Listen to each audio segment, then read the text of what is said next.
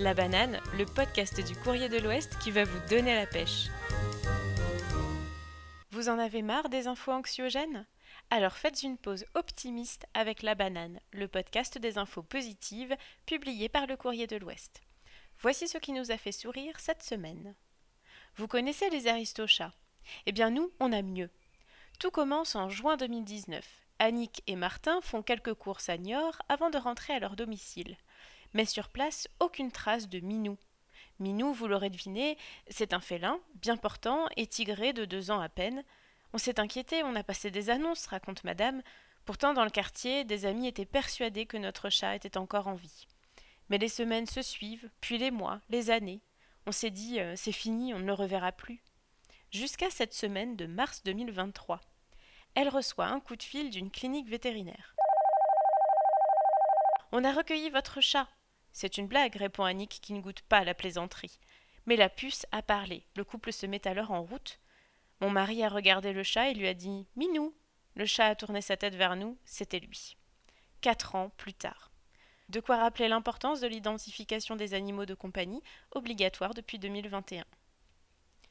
On le sait, l'eau devient une denrée rare et précieuse. À Saint-James-sur-Loire, près d'Angers, Thibaut Chéneau l'a bien senti sous ses serres. Alors il a dû trouver une solution qu'il a précisée à notre journaliste Emmanuel Poupard.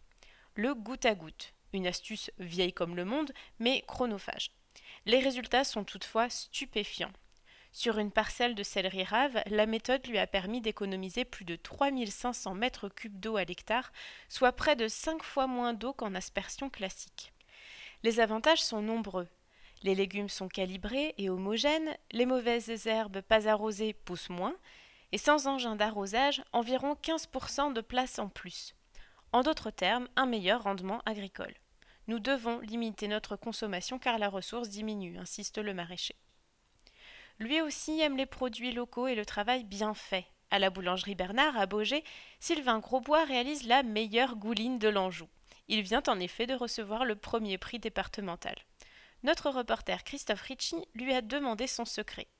Alors bien sûr, il y a la qualité des produits. Hein. Échalotes, champignons, coteaux du Léon pour le déglaçage, une bonne pâte, la tome, la crème, la moutarde et bien sûr les rios. Mais aussi une technique, révèle le patron, on travaille à l'envers. Et on prend son temps. Cette reconnaissance, ça rassure nos clients et nous donne du crédit, se félicite Sylvain Grosbois. Elle, on nous l'a servi à toutes les sauces pendant notre scolarité. L'orthographe. Si la simple évocation de son nom vous évoque des dictées aux zéros pointés, Yvan Georget a trouvé le livre qu'il vous faut, Eugénie de l'orthographe, co-signé par Olivier Dupin et Aurore Ponsonnet.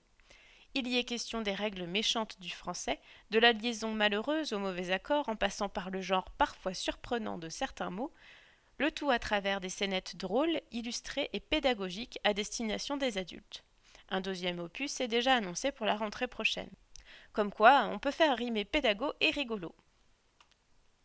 Des apprentis mécaniciens de Respace à Cholet ont réussi, eux, à faire rimer mécanique, solidarité et sport. Oui, oui, tout ça. Trois jeunes de la filière mécanique ont pris part à la quatrième édition du Nomad Red du 18 au 28 février dernier, nous relate Gabriel Boussonnière.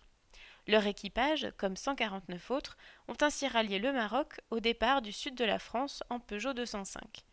La mission des Choletais Maël Drouet Nicolas Averti et Alexis Descamps, récolter, acheminer et distribuer des vêtements chauds et des vélos réparés à des familles démunies et isolées dans le sud du Maroc.